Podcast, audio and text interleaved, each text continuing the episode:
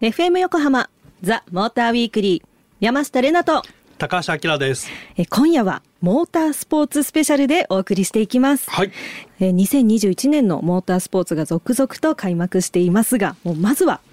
F1 ですね。ねこの間の開幕戦ね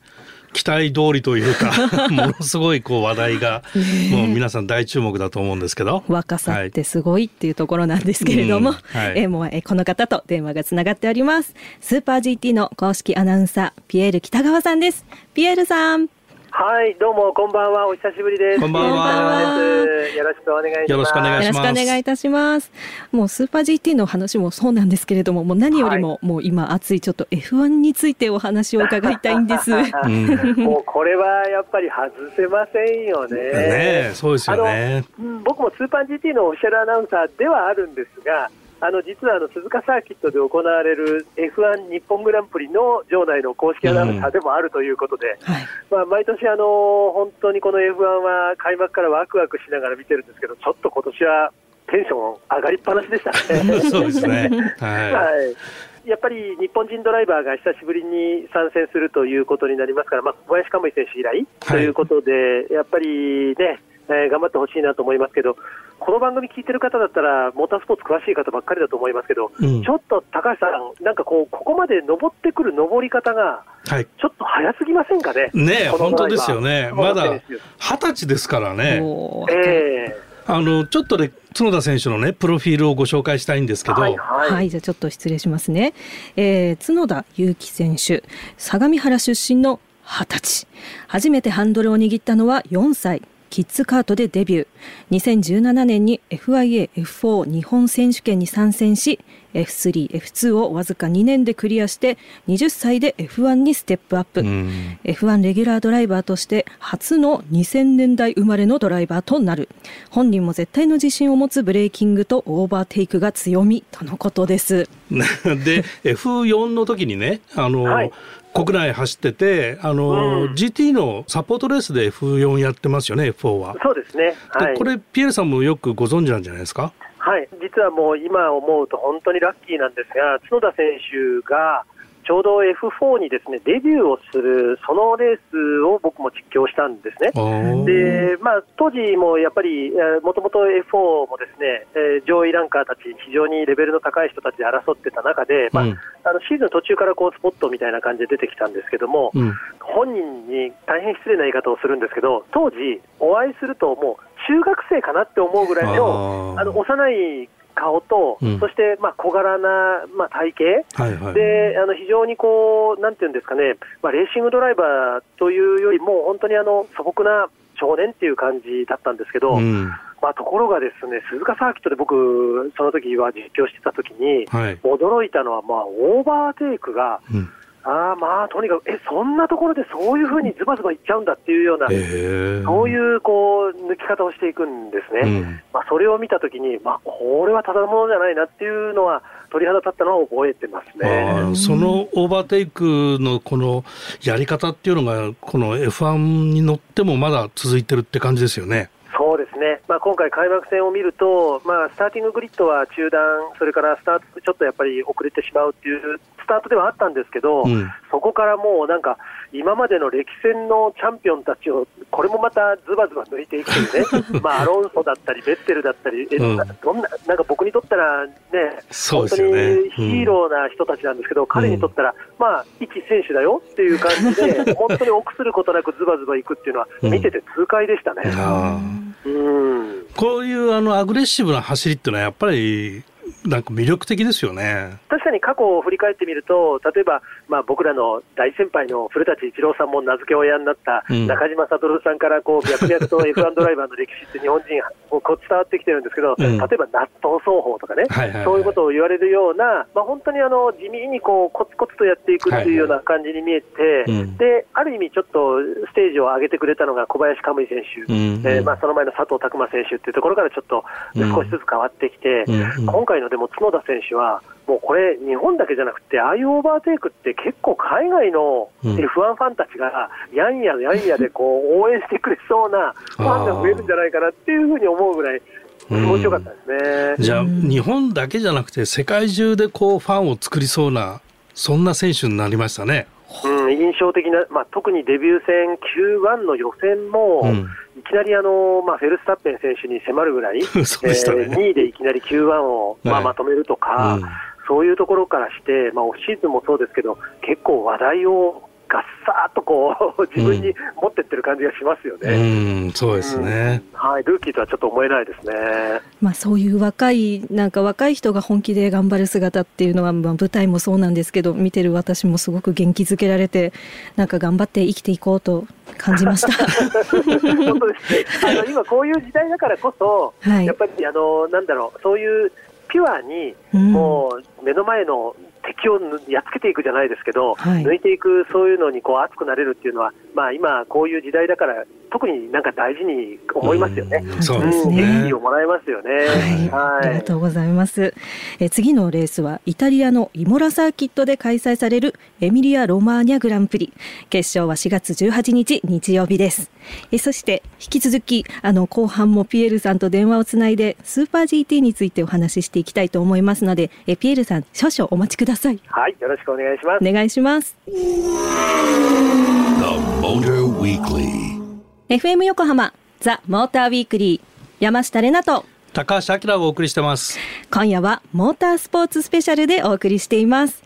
ここからは毎シーズン取り上げています。来週開幕のスーパー GT についてピエール北川さんと電話をつないでお届けしていきますピエールさんお待たせいたしましたとんでもないです。よろしくお願いします。よろしくお願いいたします。はい。もうではもう、はい。不安で喋りすぎちゃいました。すいません。本業はこちらでしたね。たっぷりありがとうございました。お話伺いました。はい、はい、もうでは早速お聞きしていきたいと思います。はい、え、2021年スーパー GT の年間スケジュールをまず教えてください。そうですね、今年はまず新型コロナウイルス感染症で去年、本当に大幅にいろいろリスケジュールされて夏からスタートで短いシーズンが去年あったんですけれども今年はとりあえず4月から岡山国際サーキットを皮切りに第2戦が富士そして第3戦の鈴鹿というように、まあ、国内の転戦をしていくというシリーズ戦は、まあ、2年前のコロナ禍の前のシーズンのようにスタートをすることになりそうです。でただですね海外に行ってレースをするという予定を立てていた、まあ、当初のスケジュールとは変わりまして、まあ、全部が8戦国内のレースで開催ということに今年はなりましたね。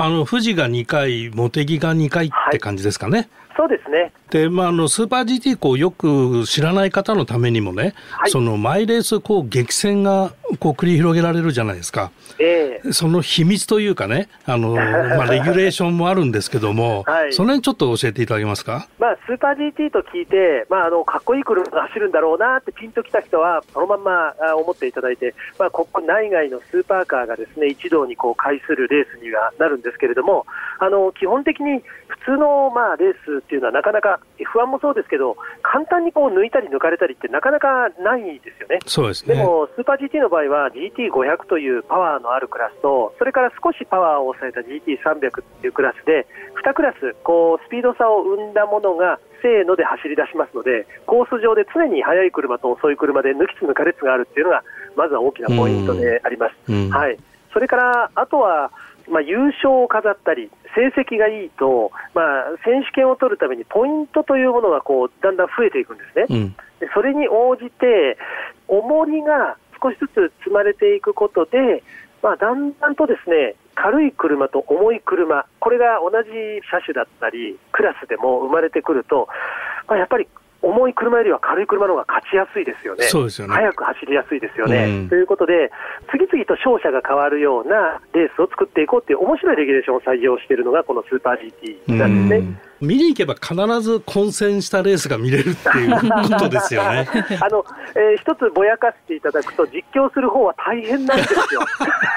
そうですね。確かに。その時その時でもう車の重りは違う、乗ってるドライバーは組み合わせもいろいろ、もうその時のシチュエーションによって変わる、うん、えー、今ピットに入ってるのか、ピットに入ってないのかとかですね、うん、もう本当にさまざまこう目まぐるしく動きますので、うん、まあこれがやっぱり今スーパー GT、えー、最初から最後までね何が起こるかわからないレースなんだろうなっていう感じですね。で、まもなくこう開幕に向けて、公式テストが行われたと思うんですけども、ね、岡山と富士ですかね。はい、その様子はどうだったんでしょうか？そうですね、まあ、あの全般的に去年と違うなと感じたのは、日産の GTR、GT500 クラスの GTR がかなり去年より調子いいんじゃないかな、トップタイムも取れる、それからロングランもまあまあいいタイムが揃えられるっていうような、あの非常に安定した速さを見せてくれていたので、うんうん、ちょっとこれは去年が2強のような、まあ、トヨタの GR スープラとホンダの NSX の GT500 の2強の戦いに近い形のものから、うん、また三つどもえの戦いがちょっと今年は期待できるぞっていうふうに感じましたよね。なるほどね。はい。それでいよいよ来週が、えーはい、開幕戦岡山ですよね。そうですね。2年ぶりですか、去年はレースができませんでしたので、2年ぶりにレースするんですけれども、実は考えてみれば、去年から車の GT500 は新しいレギュレーションになって、GR スープラという新型車がトヨタで登場して、そしてフロントエンジンに変わった NSX も登場して、そして、まあ、従来通り日産 GTR があるんですが、うん、この3車種があの新型車両になってから岡山ってまだレースしてないんですよね。そうですね、はい、なので、まあ、ある意味、サクセスウェイト、まあ、さっき言いました、そのウェイトハンディって、ま、去年まで言ってたそのサクセスウェイトって名前があったんですけど、それがない、うん、ノーウェイトハンディの状態で、うん、ガチでこの3車種が岡山でどういうレースをするのかっていうのは、生まれて初めてなわけですよ。うんうんうん、はい、なので、まあ、テストの様子も見て、GR スープラがかなり仕上がりが良さそうですし、まあ、NSX も、まああの特にダンロップのえー、タイヤを履く NSX が2チームに増えまして、はい、非常に生きのいい、まあ、角田選手と結構張り合って、うん、鈴鹿のレーシングスクールで戦っていた大湯俊樹選手という若手が500人ルーキーで来たので、うんはい、まあ、ちょっと一波乱ありそうな面白いレースになるかなっていうふうに思ってますよね。しかもあの大湯選手、レッドブルですよね。そうなんです、世界的に注目されるチームで、非常にナチュラルボーンレーサーという感じの、生まれながらにしてそのスピードを持つみたいな、えそういう天然系のレーサーなので、あっと驚くような予選とか決勝でスピードを見せてくれると、盛り上がりそうな気がしますね。うん、その大湯選手のパートナーも F4 で活躍した笹原右京さんですよね。はいまあ、ちょっと私たちジェネレーションギャップを感じてしまうんですが、うん、99年とか2000年生まれぐらいの選手が、今、もう本当にですね日本のレースをこれから面白くしてくれそうな、そして、まあ、あの角田選手は世界の F1 なんですけど、彼も2000年ですよね、うん、そういう世代がですねもうゴロゴロ面白い選手が出てきましたね、はい、それも実スーパー GT にトップクラスにいますので、うん、GT500 のドライバーが21とか、そのぐらいってことですよね。すごいな。もうなんか、はい、うん、えっ、ー、と、僕がちょっとついていけない感じがします ね。今季はなんか、若々しいなんかピチピチとした美味しい定食が食べれるよみたいなスーパー GT だなって感じですね。えあのレナさんも、えー、かなりイケメンで若いレーサーがこうですね、はい、ピチピチとあのサーキットで活躍をしておりますので、はい、ぜひ応援していただきたいなと私は思っておりますありがとうございます。釣りに行きたいと思います。はい、ピエールさんここまでありがとうございました。はい、今シーズンもまたよろしくお願いします。よろしくお願いいたします。ありがとうございました。ありがとうございました。えー、続いては、うん、国内のレース全日本ラリー選手権をピックアップしていきます。はい、はいすで、に2戦が終わっていますが、第1戦の妻恋は新型コロナウイルス感染拡大の影響により中止ということで、開幕戦が終わったばかり。えこの全日本ラリー、アキラさんは取材に行かれてるんですよね？突然どうしたんだっていう話だと思ったけどさ、ね、全日本ラリー、まあラリー競技ってみんななんとなく知ってるかもしれないんだけど、はい、でもあんま詳しくわからんっていう感じだよね。うん、で公道でやってるんだけど、公道を封鎖して誰が一番早いかっていう競争してるのね。めちゃめちゃ楽しそうですよね。めちゃめちゃ楽しいでしょ。だってイエローラインカットしまくりですもんね。もちろんもちろん。そうそうそう。楽しそう。ただ危険なのはエスケープがないんでサーキットと違って、はい、だからミスがあるとぶつかっちゃうっていうね。危な。でしかも、はい、競技は舗装路とあとダート。はい。その2種類があって、まあ、ターマックとグラベルっていうやつですね。出た出たよくわかんないやつですね。はい、あのターメリックになっちゃったやつですね。すいませんでした。はい、えちょっと聞きたいんですけど、あの助手席とか無線でなんか暗号みたいなこと言うじゃないですか。きっとあれ道次のこと言ってると思うんですけど、暗号なんですか、うん、暗号っていうか、まあ、あの、わかりやすくドライバーに次のコーナーがどれくらいの R で、何速でどのぐらいで行くと大丈夫よみたいなところを、はい、あの地図を事前に作っておいて、うん、その指示をドライバーに送ってる。うん、でそれをコドライバーっていう言い方、コドライバーうんうん、コドラって言ってるんだけど、二人乗りでやってる競技なのね。で、ちょっとね、ラリーって、はい、あの、専門用語が多すぎて分かりにくいのよ。うん、で、競技が大体今全日本は2日間。で、初日と2日目。あの Day One、Day Two っていうのを、 Leg One、Leg Two って言ったりするのね。かんない。それがわからないです。で、その一般行動なんで、はい、まず下見したいよねっていうところがあって、競技場が、まあ、例えばさ箱根タンパイクみたいにイメージするといいんだけど、うん。はい、あれの料金所から山頂まで誰が一番早いかみたいな競争をやってるわけよ。なるほど。で、まあレース始まる前にちょっと下見させてっていうのが、うん。うん、えー、列機っていう言い方をして列機何語ですか？何語ですか？まあこれもともとは英語なんだけど、うん、列機っていうのがあって、はい、でターンパイクから芦ノ湖スカイラインに移動するときに一般道を走るわけね、はい、で競技者が一般道を走るんだけど、うん、そこの区間をリエゾンっていう。もう。何何？なんだそりゃって感じなんだけど。覚えられで、はい、行動を移動してる時はちゃんとその制限速度とかルールは普通の交通ルールのまま競技車両はそのまま走っていくと。つまりナンバープレートがついてないと競技車両になれないんだけどっていう中で全日本ラリーはやってるのね。面白だからまあ FIA のこう傘下にあるんだけど、はい、まあ基本的にはグループ N っていう車両規定の規定で車を作っててそれは市販している車を競技用に改造していいですよっていうレギュレーションでやってると。ところがですよ今年になったら、今までねそのスバルの WRX と三菱のランサーがずっとチャンピオン争いしていて、ドライバーも変わらず、えー、変わらず、うん、もうちょっとマンネリしてたわけ。でところが今年、はい、GR ヤリスが出てくるわけよ。出た出た出たヤリス。そうそう。でこれ GR ヤリスはもともとがこのレースラリーで勝つために作ったまあレースするための量産車なわけよ。言ってたそうでした。WRC 規定のなんちゃらって。そうそうそうそう。そう。ね、で、さらに、はい、さらに、さらに、今年はちょっと例外的なんだろうけど、はい、WRC のカテゴリーで R5 っていう規則で作られた車があるのね、はい、今ラリー2 R2 っていうクラスなんだけど、はい、そこの規定はその WR カーと同じレギュレーションで作ってエンジンだけ、えーとスペックダウンしたものが搭載されたいわゆる本当のレーシングカーがあるわけ。はい、でそれがあのシュコダっていうメーカーのファビアっていう車が、うん、もう聞いたことない。ファビアキャビアファビアそう。キャビアじゃないよ。そう。でその車が2台出てきてるのね。でそれは純粋なレーシングカーなのあれ？でじゃあコードどうするんだったら、仮ナンバーで走ってて。そんなこと まあね今年の全日本ラリーねちょっと今までと違うぞと思ってあまりにもちょっと面白いんで、はい、あの取材を始めました。そういうこと マンネリ脱会ということで。そうそう。でかつね11月には愛知県の新城っていうところで、うん、WRC があるのね、はい、本物のあの本物のっていうかトップカテゴリーのあのラリーがあるんで、はい、まあそれに向けてちょっと皆さんも興味持ってもらえたらいいかなと思って今回ちょっとラリーの話をしてみたんだけど どうでしょう？いやあの明さんのツイッターとかね SNS でもラリーっていうのを見てて、うん、で YouTube で見れるじゃないですか今ちょろっと。そうだね、はい、うん、やっぱあんなね山道普通の山道を全速力で行ってるし、うんうん、なんか車の難しいルールとかそのレースのルールっていうよりかはその走ってて危なっかしいのが面白いって単純に思ったから、あのすでに興味ありあり。あ興味ありあり。ありです。ということで今夜はモータースポーツスペシャルと題してたっぷりお届けしてきました。なんか日本は盛り上がっているんだなっていうので勇気づけられます。皆さん一緒に応援しましょう。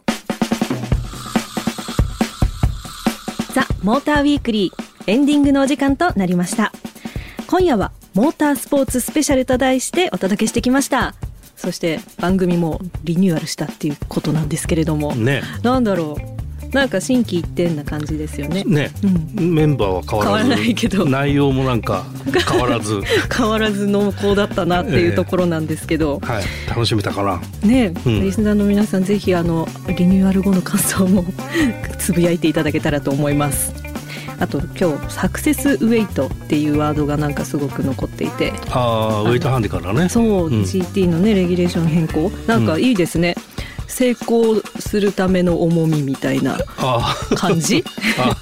ああ成功者大好きだもんね。いやなんでなんでなんで？別にみんな大好きですよ。はい、はい、そんなわけで、えー、皆様からのメッセージも番組では募集しています、えー、ピエールさんに聞いてみたいことちょっとね、うん、せっかくあのシーズンで来てくださるので、うん、なんかね聞きたいことがあったらぜひあとはやっぱりあきらさんに聞きたい車のこと山下玲奈に聞いてみたいあんなことそんな感じで。なんだ？わかりはないですけど募集していきたいと思います。メッセージの宛先は tm アットマーク fm 横浜 .jp tm アットマーク fm 横浜 .jp ツイッターではハッシュタグモーターウィークリー847でつぶやいてください。たくさんのメッセージお待ちしています。えそしてあのお知らせです。番組連動のウェブサイトモーターウィークリーウェブオートプルーブができました。車の最新情報満載なのでぜひチェックしてみてください。ということでここまでのお相手は山下れなと高橋明でした。また来週